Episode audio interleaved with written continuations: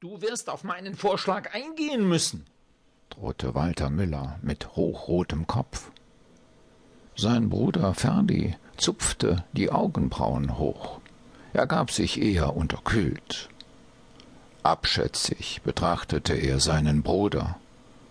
Das war, als würde er in einen Spiegel schauen. Im wahrsten Sinne des Wortes, weil nach einer Laune der Natur bei ihnen die Gesichtszüge tatsächlich spiegelverkehrt erschienen. Die Zwillinge betonten es unbewusst sogar noch, zum Beispiel indem Walter den Scheitel links und Ferdi ihn rechts trug. So etwas nennst du Vorschlag, erwiderte Ferdi endlich. Du kommst hier hereingeschneit und forderst Geld von mir wie ein Kassierer von der Mafia. Ich habe dich lediglich um ein Darlehen auf mein künftiges Erbe gebeten. Die Firma unseres Vaters gehört schließlich zur Hälfte mir. Und zurzeit lebt unser Vater noch und er freut sich bester Gesundheit. Von einem Erbe zu reden wäre ganz schön verfrüht. Noch einmal, langsam, damit sogar du es begreifst. Du brauchst mir meine Hälfte nur als Vorschuss zu geben, in monatlichen Raten.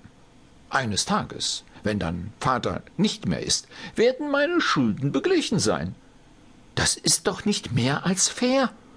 Dafür hast du die ganze Firma heute schon.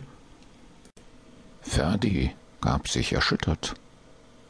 So redest du von unserem Vater und seiner Firma? Was sind denn das für abstruse Ansichten? Hast noch niemals etwas für die Familie, geschweige denn für die Firma getan. Du warst und bist ein elender Versager und Taugenichts.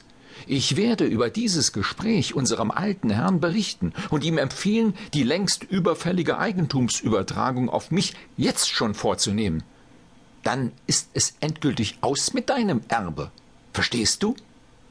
Das, das wirst du nicht wagen. Walter Müller sprang aufs äußerste erregt auf.